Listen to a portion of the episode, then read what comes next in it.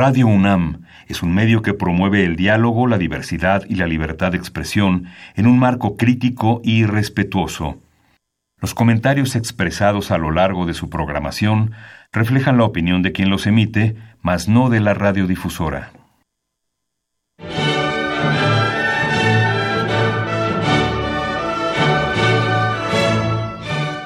Diálogo jurídico. Derecho, cultura y humanismo. Programa a cargo del maestro Eduardo Luis Fejer.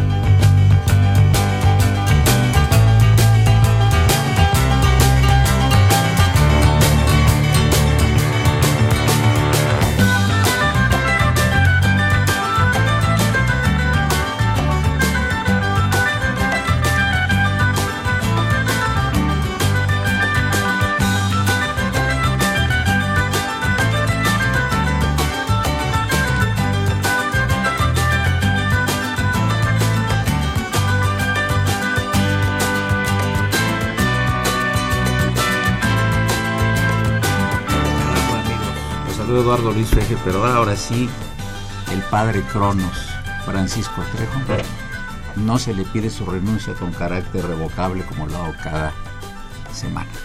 Saludos, padre Cronos, muchas gracias, Socorrito.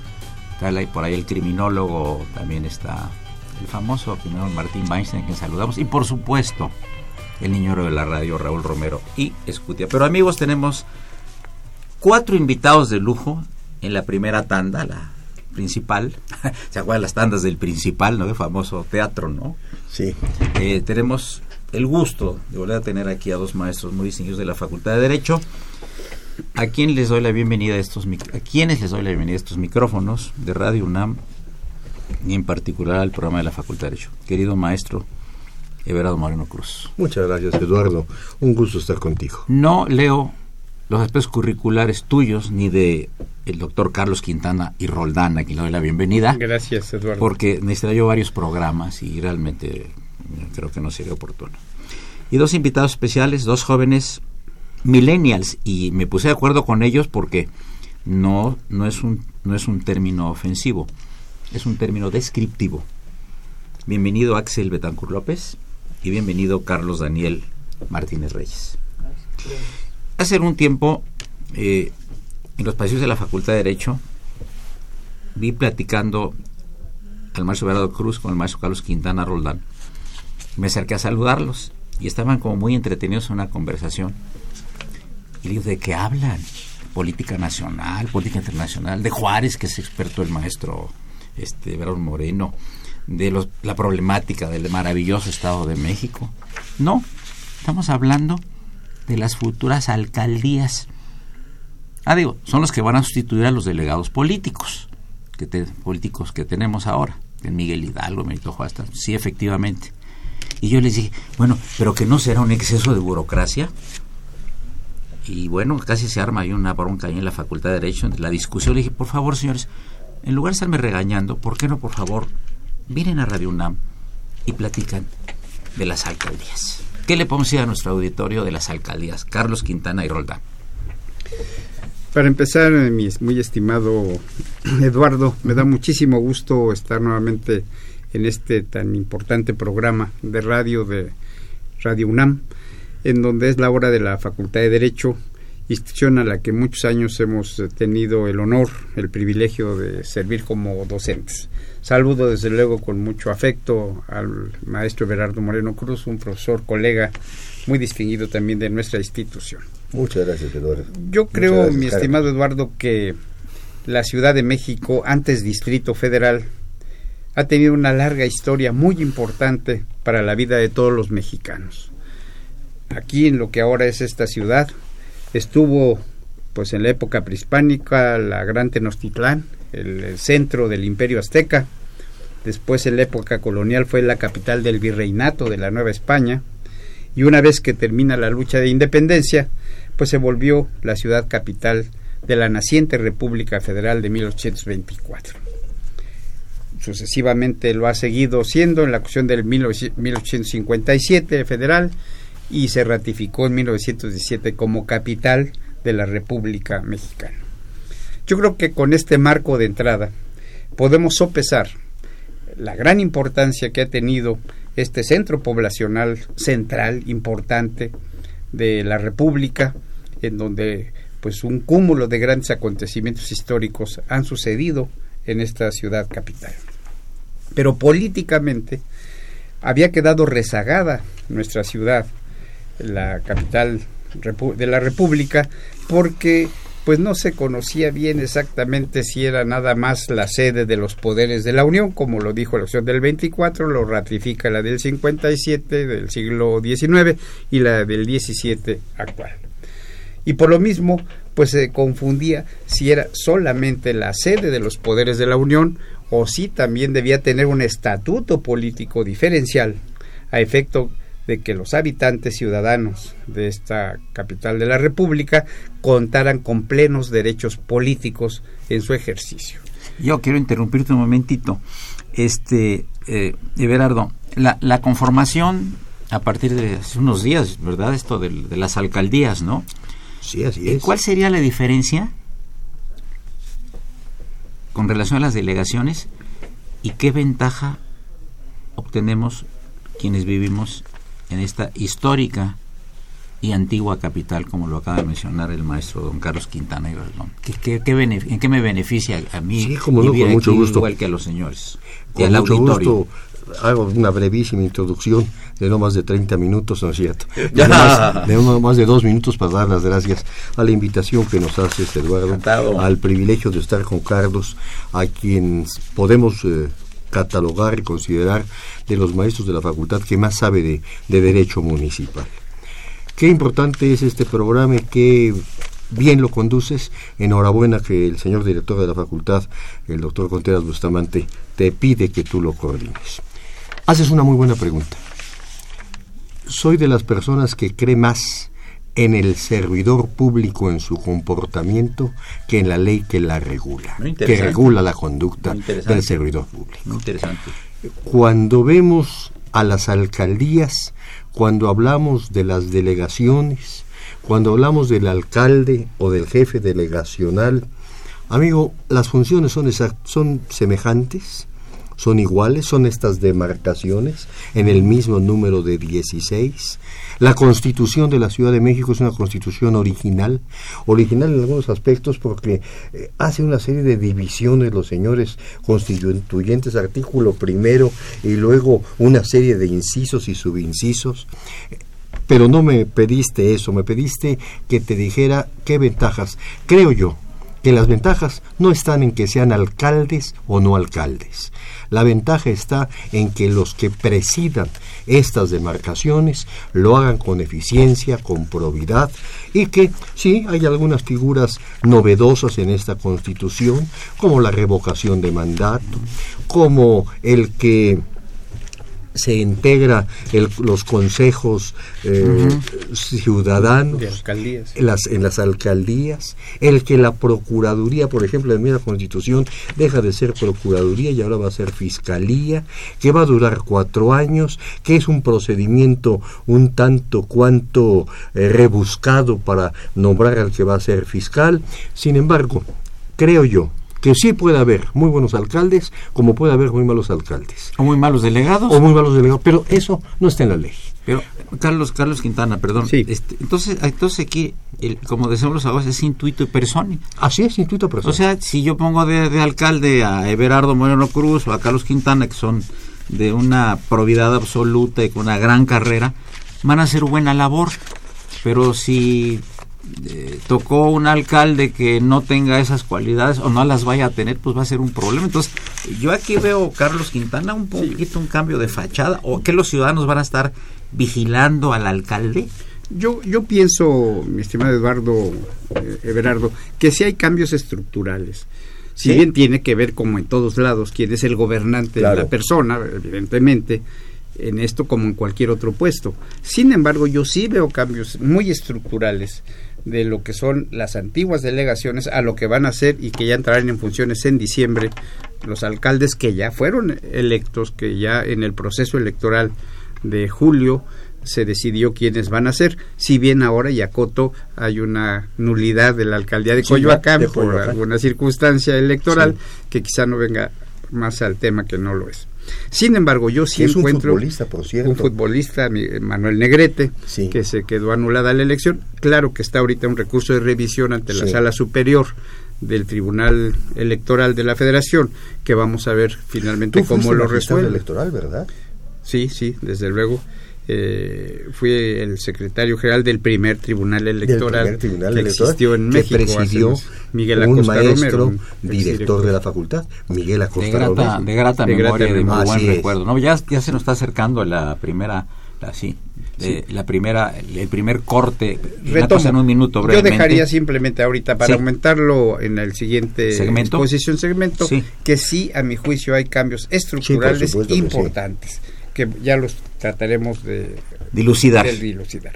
Bueno, eh, nos llama el señor Jaime Chávez López, que es el único radio escucha que tenemos, pero es muy bueno, ¿eh? siempre oye. Se le, se le empieza a agrandar la oreja cada que escucha aquí el, este, eh, el programa. Le mandamos saludos. Y dice, la configuración es diferente, pero prevalece la inepta y grosera atención al público. Le pues bueno, tienen unos cuantos días, darles un poquito de chance. Por cierto, que hablando de, de alcaldías y demás, tuve el gusto de estar hace unos días en, en la Angelópolis, eh, dando, ofreciendo yo una conferencia, y perdonen que este, haga yo el, el comentario, pero quiero agradecerle a, a, Rafael Sánchez Vázquez, distinguísimo jurista, sus atenciones, y aparte de eso, ya fuera del ámbito jurídico, a dos distinguidas damas que muy amablemente eh, me acompañaron, me mostraron las nuevas actividades culturales de Puebla. Una de ellas es una gran artista, que es Laura López Chávez, a quien le mandamos un saludo, y a su hermana Lorena, una gran arquitecta que tomó parte en la edificación de este nuevo Museo Barroco de Puebla. Así que mis saludos a, la Angelópolis. Eh, la pasé muy contento. Pero pues yo creo que, señor eh, Jaime Chávez, usted que siempre nos hace favor de llamar y escuchar, se está usted un poquito adelantando a decir que son ineptos y groseros, pues sin todavía ¿cuánto tiempo tiene de haber tomado posición? todavía no toman posición. Ah, ya son groseros y el señor el, señor Chávez dice que son groseros. Están concluyendo la gestión los delegados. esta constitución incluso tiene apenas una semana. Sí, entró en vigor la constitución de la Ciudad de México, fue publicada el día 5 de febrero de 17 y se hizo la constitución y ahora pues están entrando en vigor ya sucesivamente las disposiciones de esta eh, constitución que inclusive entró en vigor plenamente hace unos cuantos días, el 17. Entonces le pedimos paciencia al señor Chávez, que se dedica a ver obras este de teatro, obras clásicas, eh, Las paredes oyen, La Celestina de Fernando de Rojas, este toda la cosa de Juan Ruiz de Alarcón, pero que no nos esté regañando a los nuevos alcaldes si no han entrado, ¿verdad? Entrará en diciembre. Señores, soy Eduardo Luis Féjeres, el programa de la Facultad de Derecho y el padre Corno está haciendo la señal de que terminamos el primer segmento. 860M, continúen.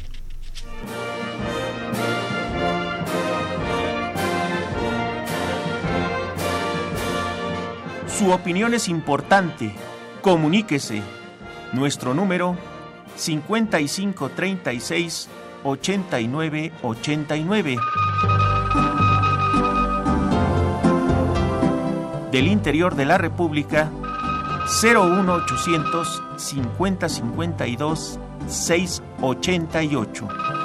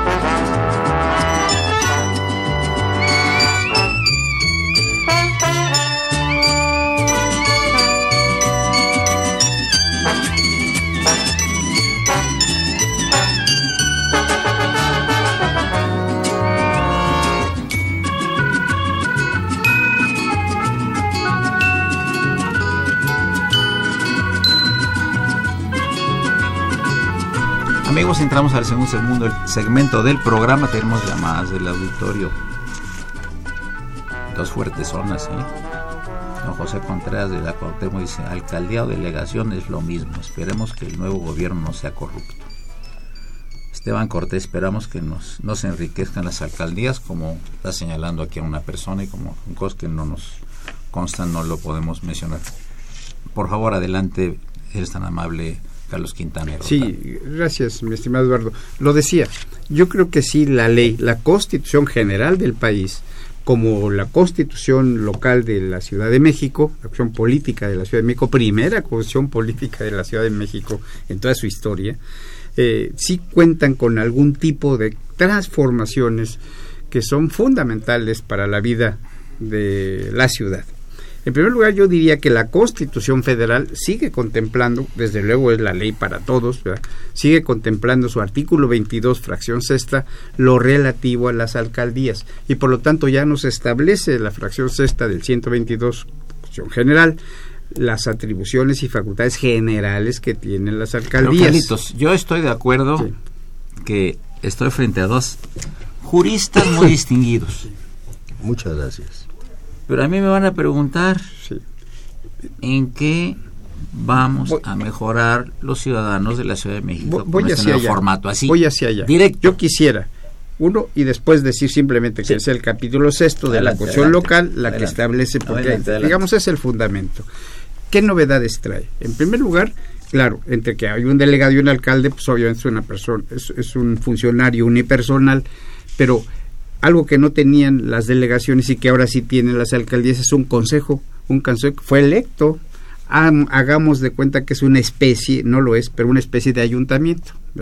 Esto es ya para empezar hay una representación. Para vigilar lo que para hace el, alcalde. Tiene facultades de inspección, de vigilancia y de aprobación de los presupuestos. ¿Fueron elegidos también? Fueron electos. O sea, entre los ciudadanos. Así es, por los ciudadanos en el propio proceso. Son de 7 a 10, lo marca la Constitución, dependiendo la población de Entonces el alcalde Everardo va a sesionar con ellos. Va a sesionar con el consejo.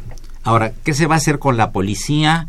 La pavimentación, los hoyos, la inseguridad, porque dicen no, eso es de, eso es del gobierno de la Ciudad de México. Aquí es esto es una delegación. Los servicios públicos están a cargo de las alcaldías. Los servicios públicos hay cuestiones excepcionales, agua potable, alcantarillado, eh, pavimentación claro, ahí hay que distinguir la lo que son calles primarias. La policía sigue, sigue siendo centralizada, igual que las finanzas, que es un asunto, por lo tanto, no son municipios, son alcaldías muy sui generis. ¿Por qué? Porque no tienen ni una autonomía financiera, esto es, no tienen una, una tesorería de cada una de las eh, nuevas alcaldías, ni tienen policía que controlen directamente cada una de las alcaldías. El dinero se controla centralmente, pero se, se vigila localmente. Se vigila localmente. Y la policía, lo cual ya es un avance. La policía va a tener la misma estructura que tiene actualmente. Desconozco si será esta estructura, pero me imagino que será muy similar, pero que desde luego estará coordinado con los alcaldes el trabajo de la policía. Pero en esto se diferencia de los municipios. Los municipios sí tienen autonomía en esos aspectos, a veces muy precaria, pero finalmente es autonomía. Y tienen también una tesorería municipal separada de la del Estado, cosa que acá no va a haber.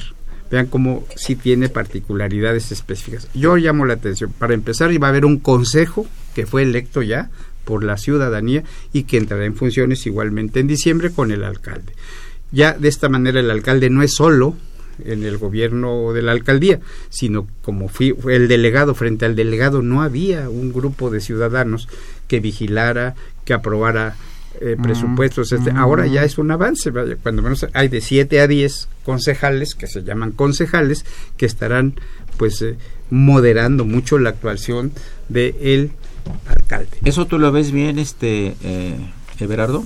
Relativamente bien. ¿En, porque relativamente bien? Lamentablemente son de partidos políticos diferentes, pueden ser de partidos políticos diferentes, lo son, y entonces puede politizarse muchas decisiones.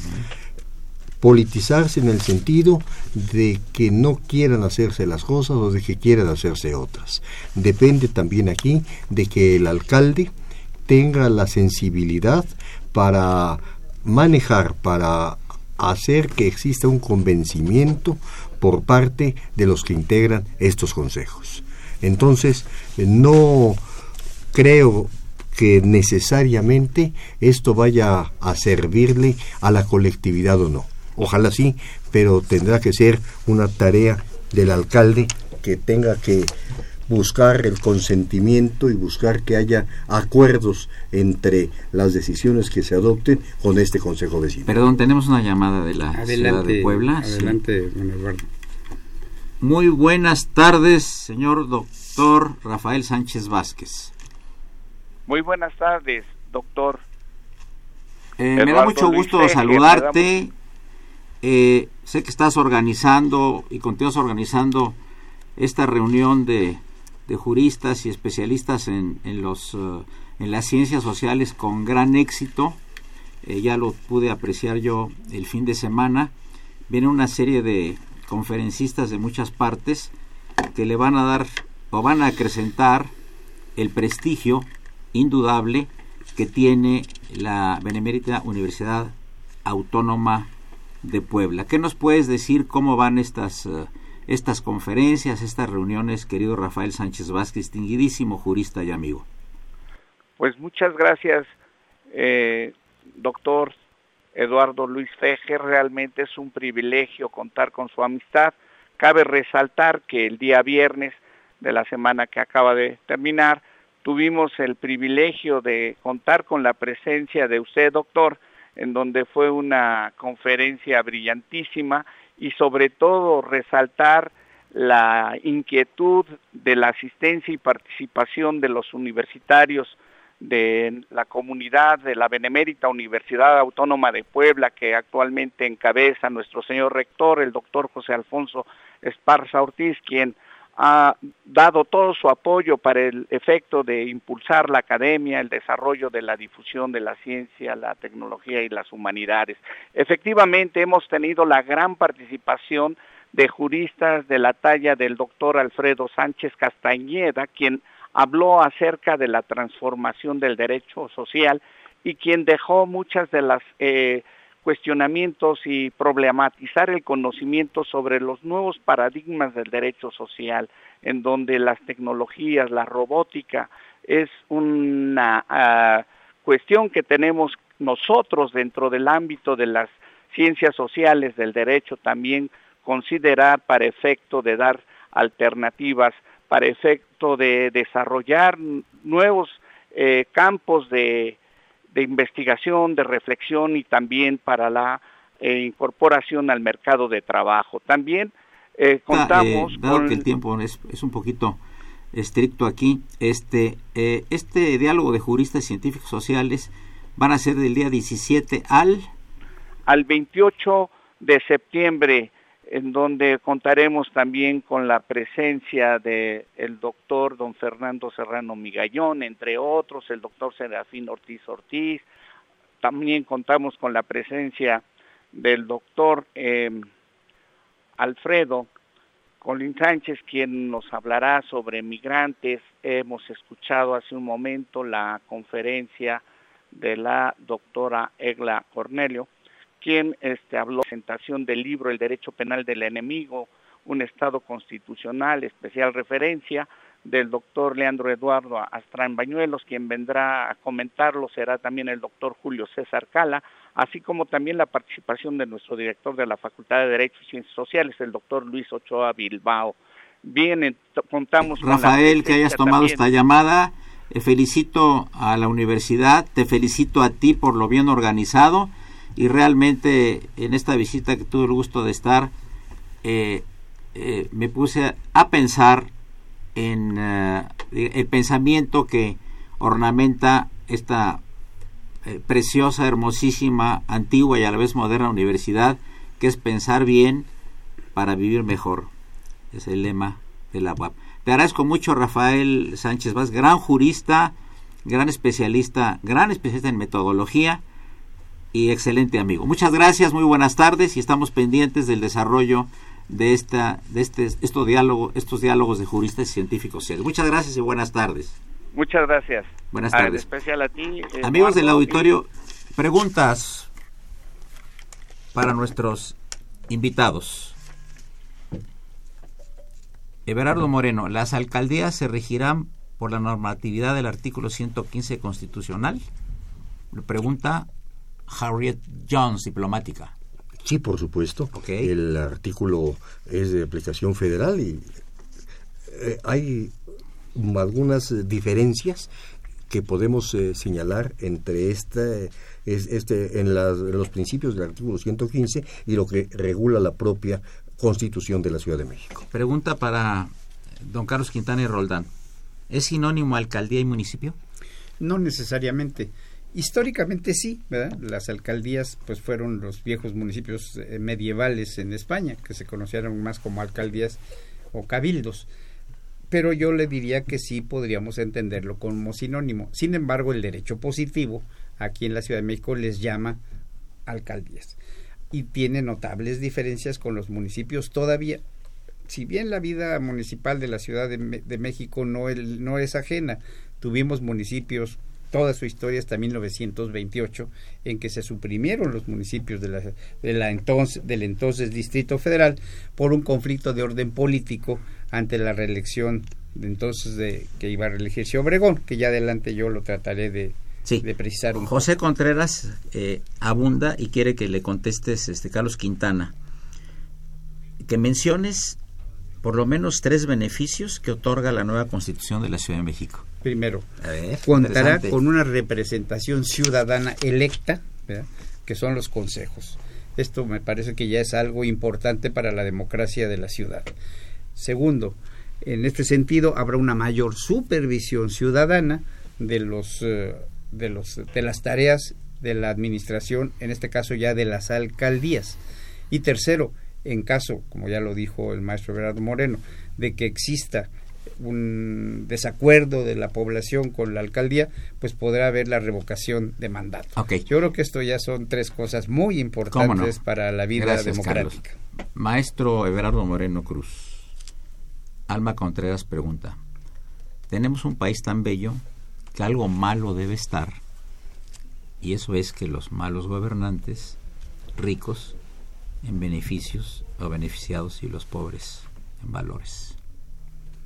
Pues es una realidad muy muy lamentable, efectivamente hemos tenido malos gobernantes y tenemos todavía pues diferencias muy marcadas, todavía tenemos una pobreza extrema, todavía hay diferencias en la educación en distintos órdenes, esperemos y confiemos que esos problemas se vayan superando. Amigos, llegamos a la parte media de, del programa Diálogo Jurídico. Continúan aquí en cabina, lo que constituye un privilegio para nosotros tener a, al maestro Bernardo Meno Cruz y al doctor Carlos Quintana y Roldán. Y nos acompaña también para participar un poquito más en el programa dos jóvenes millennial, Axel Betancur López y Carlos Daniel Martínez Reyes. Eduardo Luis Fejer, continúen esto es el 860, es Radio Universidad Nacional Autónoma de México.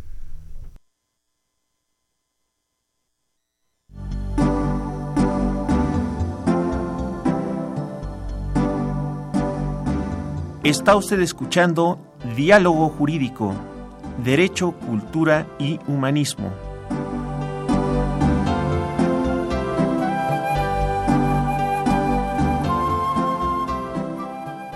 A través del 860 de AM.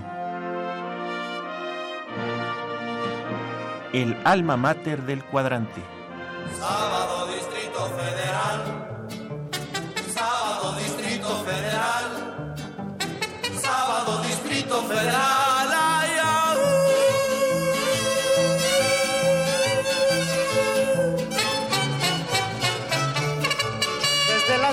No hay donde parar el coche, ni un ruletero que lo quiera uno llevar. Llegar al centro, atravesarlo es un desmoche. Un hormiguero no tiene tanto animal. Los almacenes y las tiendas son alarde de multitudes que así llegan a comprar. Al puro fiado porque está la cosa que arde. Al banco llegan nada más para sacar El que nadizo en la semana está sin lana, va a empeñar la palangana y en el monte de piedad. Hay unas colas de tres cuadras las ingratas y no falta papanatas que le ganen el lugar.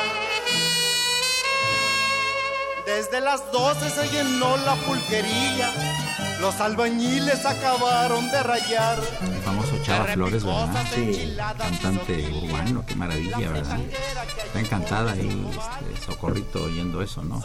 Nos van a hacer una, una llamada con el maestro Peñalosa, que está eh, organizando unos conversatorios muy interesantes en la Facultad de Derecho, gracias a la autorización de nuestro digno y querido y admirado director Así el es. doctor Raúl Contreras Bustamante, relativo a los trágicos acontecimientos de hace 50 años del 68. Eh, Carlos Arellano Fernández les pregunta a los dos qué opinan de las aplicaciones de los sistemas expertos y otras ramas de la inteligencia artificial en el terreno del derecho, particularmente en México. Esto es una pregunta que mm, quisiera que alguno de ustedes hiciera a favor de, de, de comentarla, contestar lo de la inteligencia Pues artificial brevemente. Sí, que es eh, indudable que la modernidad ha de llegar a todos los campos de la vida, a la medicina, a la ingeniería, y hay algunas cosas que pueden sí tener aplicación en el derecho, pues tenemos cosas tan elementales como el que podemos electrónicamente estar en contacto con muchas noticias, podemos electrónicamente y a través de nuestros teléfonos traer ahí las leyes, sin embargo, el derecho que es una ciencia que se maneja dentro del campo del deber ser para que podamos tener una aplicación correcta del derecho, no se lo podemos dejar a las máquinas, tiene que ser la sensibilidad humana la que pueda estar determinando la aplicación de las leyes. La técnica puede ser muy útil, pero en el derecho y tratándose del derecho es el espíritu de la gente el que va a tener realmente mayor relevancia. Carlos, este, sobre los cabildos, eh, es diferente al... Sí, desde luego, cabildo es sinónimo de ayuntamiento. Sin embargo, en la legislación que ahora pues estamos literalmente estrenando en la Constitución de la ciudad, se prevé la existencia de un cabildo de la ciudad, cosa novedosa también. ¿Y cómo se estructura este cabildo de la ciudad? Es la, es eh, la reunión en donde estarán los 16 alcaldes y será presidido por el jefe de gobierno. Cosa que es novedoso también porque si hemos visto en otras ciudades importantes del, del mundo que existe el cabildo de Roma, el cabildo de París, etcétera. La Ciudad de México contará con un cabildo a partir de diciembre, que es el cabildo de la ciudad, que insisto, está constituido por los 16 delegados más el jefe de gobierno. Muchas gracias. Eh, eh, eh, doctor Peñalosa, Hola, ¿qué tal? Buenas tardes. muchísimo gusto es- escucharte. Estamos aquí en Radio UNAM, el programa de la Facultad de Derecho. Te mandan respetuosos saludos el maestro Everardo Moreno Cruz, quien está siendo entrevistado, y el doctor Carlos Quintana y Roldán. Y yo te mando, aparte del saludo, un fuerte abrazo y felicitarte por la organización de este ver- eh, evento conmemorativo de los 50 años de los lamentables acontecimientos eh, que ocurrieron en ese año, eh, evento auspiciado pues por nuestro dignísimo y admirado y querido y activo director de la Facultad de Derecho, el doctor Raúl Contreras Bustamante. Claro. ¿Cómo, cómo, ¿Cómo va el evento Vamos a- brevemente para que nuestro auditorio se pueda a- enterar?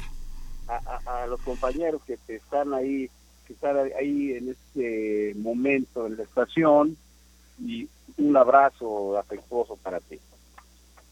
Eh, bueno, eh, quiero decir que el, esta jornada que eh, impulsó el director Raúl Bustamante tiene como propósito reflexionar desde una mirada poliédrica el tema del 68, no desde la eh, lógica mortecina, porque eso no nos ayuda a entender la fenomenología de lo que pasó en el 68, sino desde una eh, mirada multifocal que permita que entendamos qué y qué, qué, y por qué pasó eh, los sucesos del 68 dentro de las coordenadas internacionales y nacionales. De tal manera que esta jornada, o le hemos llamado conversatorios, eh, busca proporcionar en el alumnado y en los maestros estos elementos que hagan, eh, que les hagan ver que estamos analizando científicamente un fenómeno social de tal dimensión como la que vivimos en el 68 en México y en el mundo. Eh, las mesas que hemos organizado tienen que ver con esta lógica y por eso lo hemos abordado en orden cronológico, el homenaje a, al rector Barrosierra, el, una presentación de un libro de Joel Ortega que habla de Adiós al 68. El día de hoy, hace un momento, hemos terminado una excelente mesa de debate y de conversatorio en torno a las coordenadas internacionales del 68 con distinguidos académicos de la facultad.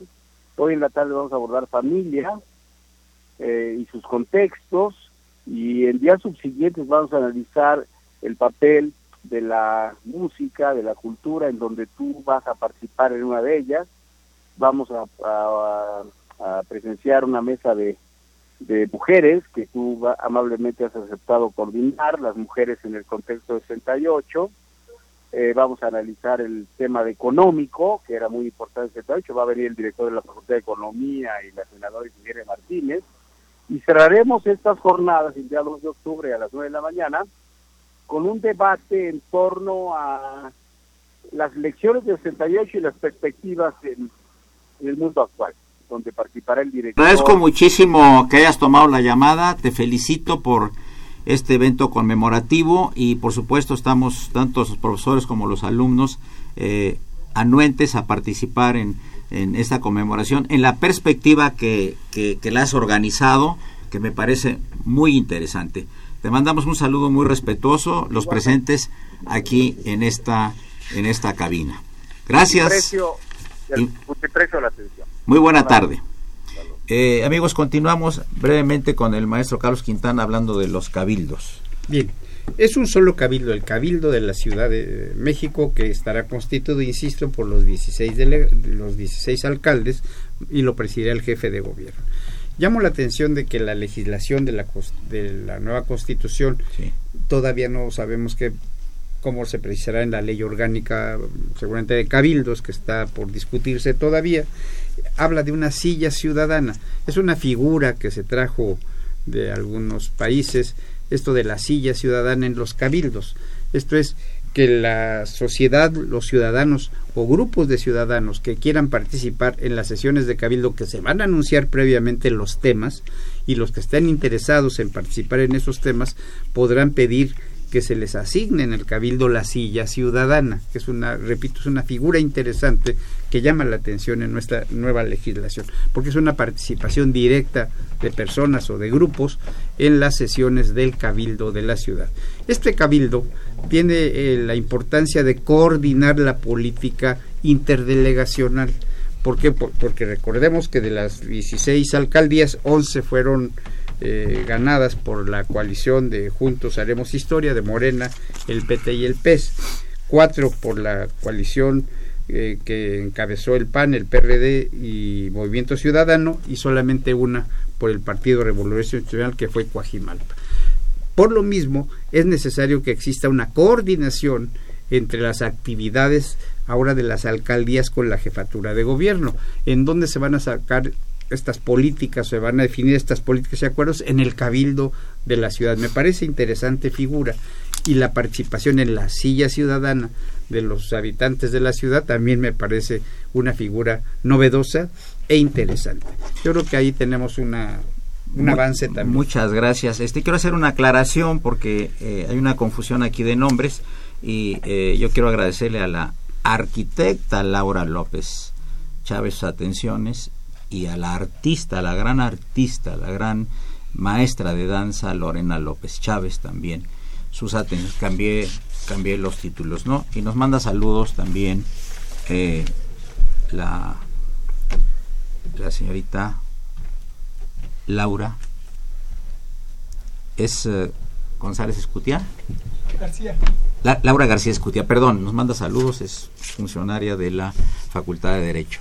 Eh,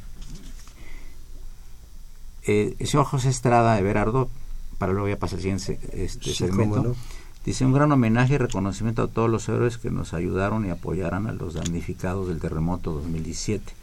A un año del desastre seguimos de pie gracias a la ayuda de los mexicanos.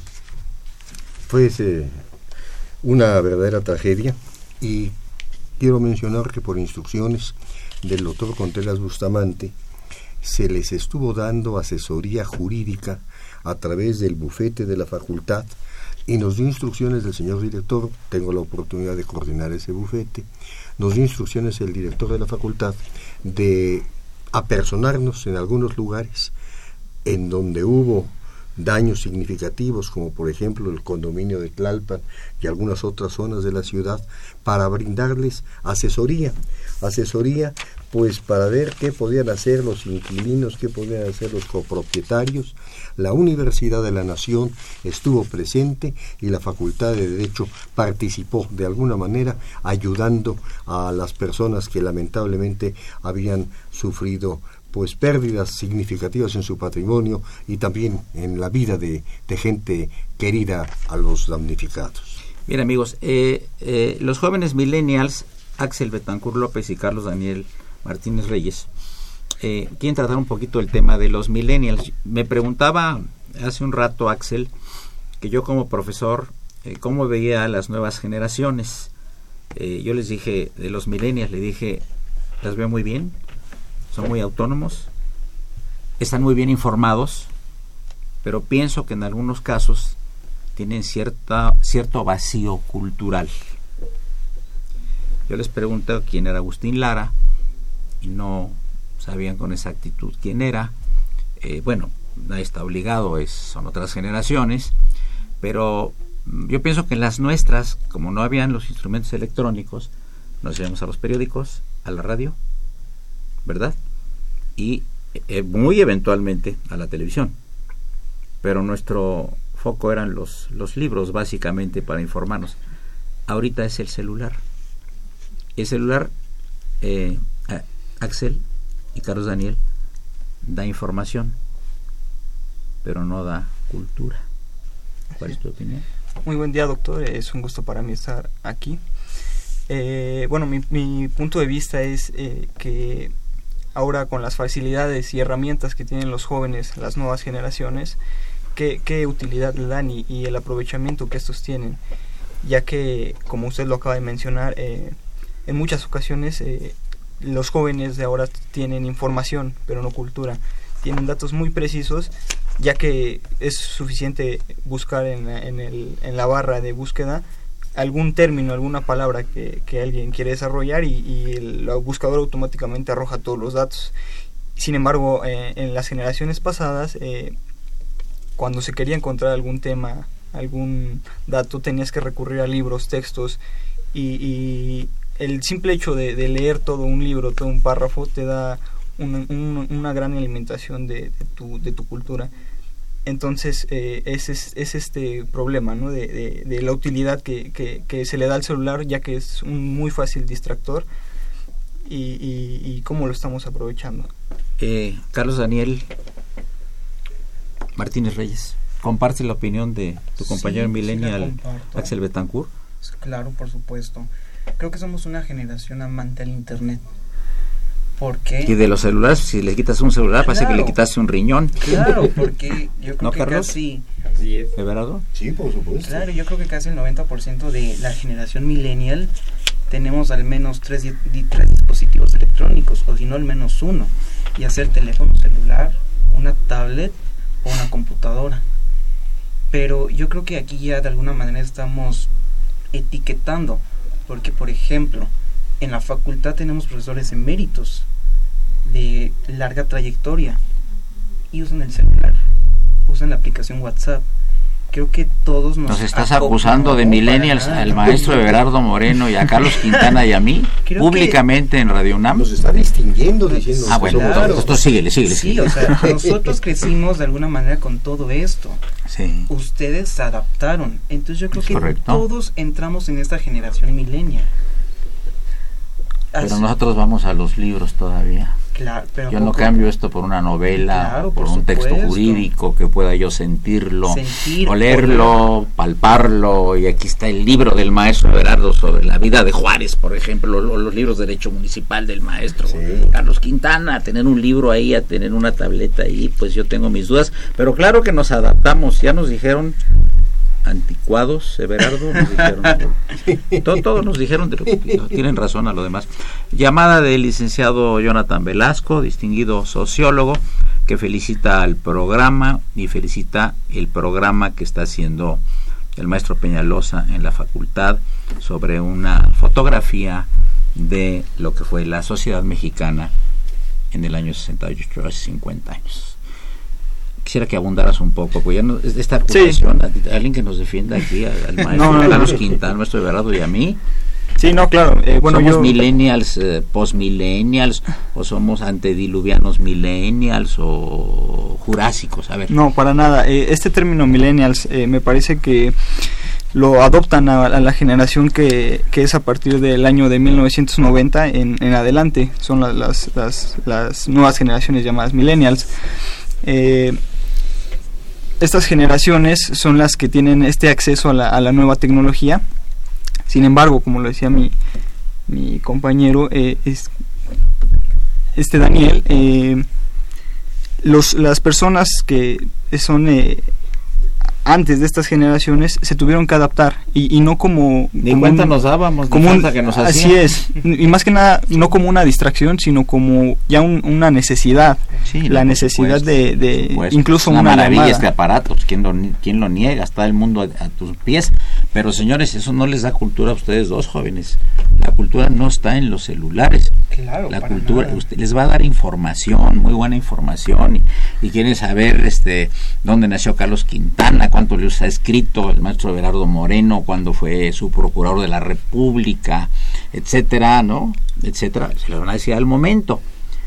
Pero pienso yo, no sé qué opine, y yo quiero la opinión de los maestros. Yo pienso que eh, el término millennial, que, que puede ser afortunado o no, pero no, es simplemente descriptivo, no, no tiene otra connotación, y lo decimos con respeto. Están en una especie de cajón, que no hay mucho pasado y un futuro incierto. Es un callejón. Un callejón metidos en la tecnología. Dice, dice por ejemplo, el, este, el eh, niño de la radio, que para él, el, nuestro este, asesor también en imagen y, en producción, dice que yo sin celular me muero, dice. Bueno, está bien, Raúl. Tú sin celular te mueres. De veras, Carlos. Bueno, la pregunta. Yo quiero decirles que para mí también el celular es muy importante. Y para Carlos y para mí. Para todos. Para todos. un- Pero te da cultura, te da cultura, No, Carlos. No, Es un Es un instrumento. es un instrumento, pero un instrumento muy útil. Con adicción. Llega a crearse una adicción, lo reconozco, definitivamente. Es más, mira, gracias al, al celular, y si me lo permites, voy a mencionar que mañana, porque acabo de... eh, Ah, una cosa muy importante, este- claro, porque este yo te lo pedí ahorita que veníamos. Sí. Yo te ruego que tú lo anuncies. Con mucho gusto.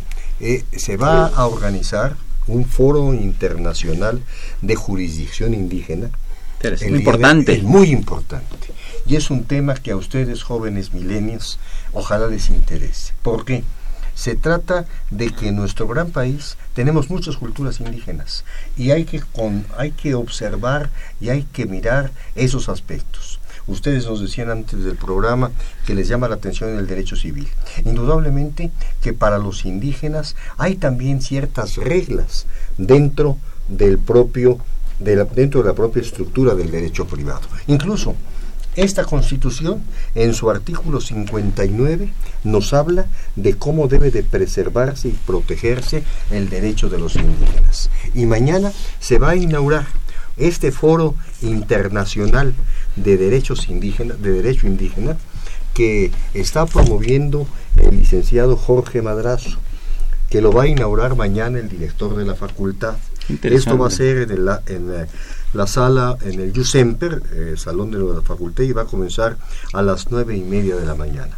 Van a venir expositores internacionales, va a haber traducción simultánea incluso, y ojalá puedan ustedes no solamente invitar a sus compañeros a que vayan a este, a este acto, sino lo que es más importante todavía, a que ustedes puedan preocupar, interiorizar y tener un mayor conocimiento de este tipo de derechos.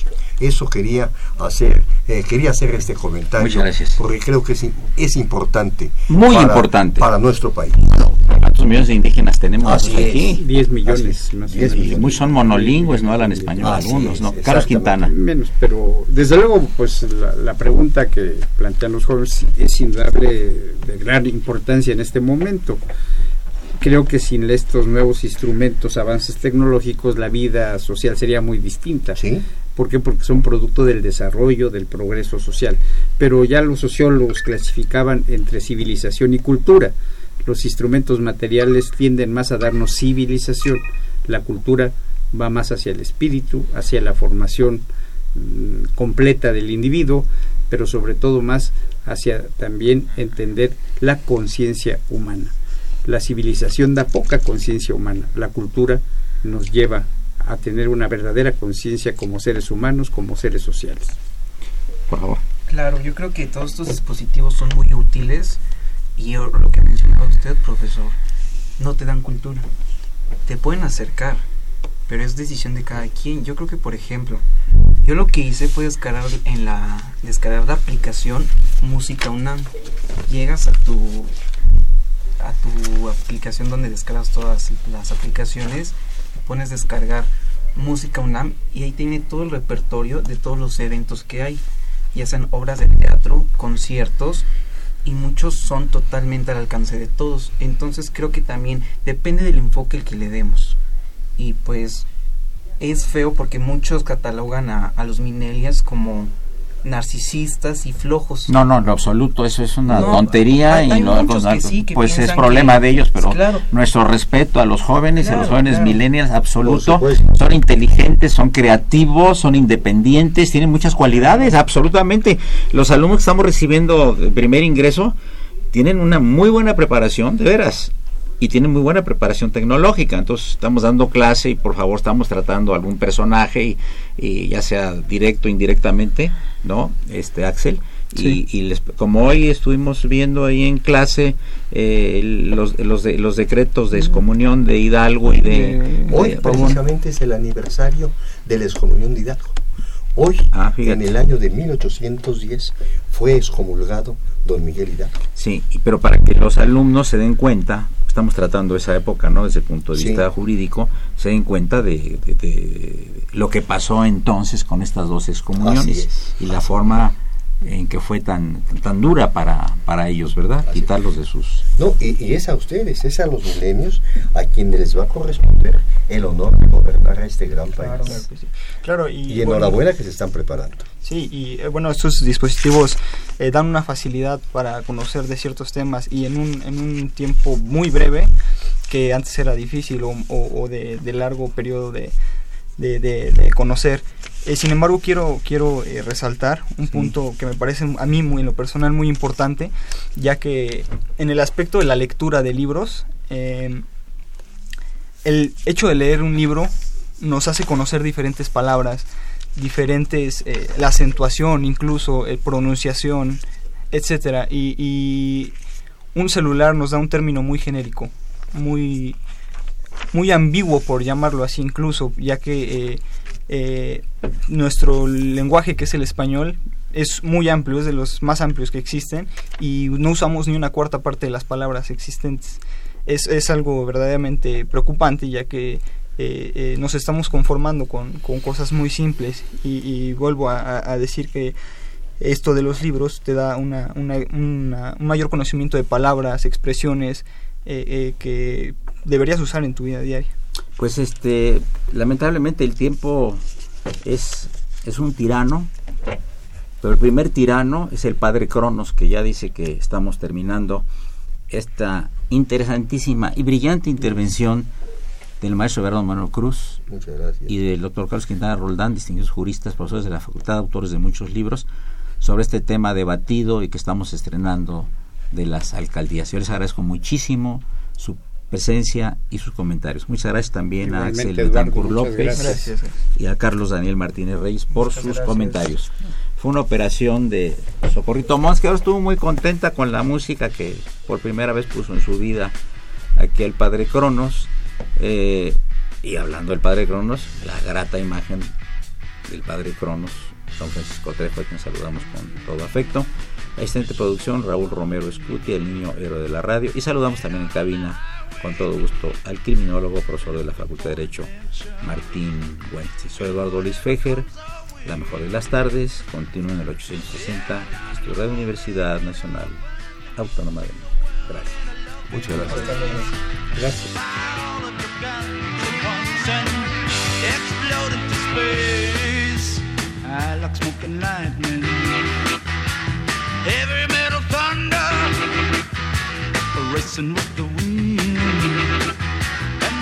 met. Yeah.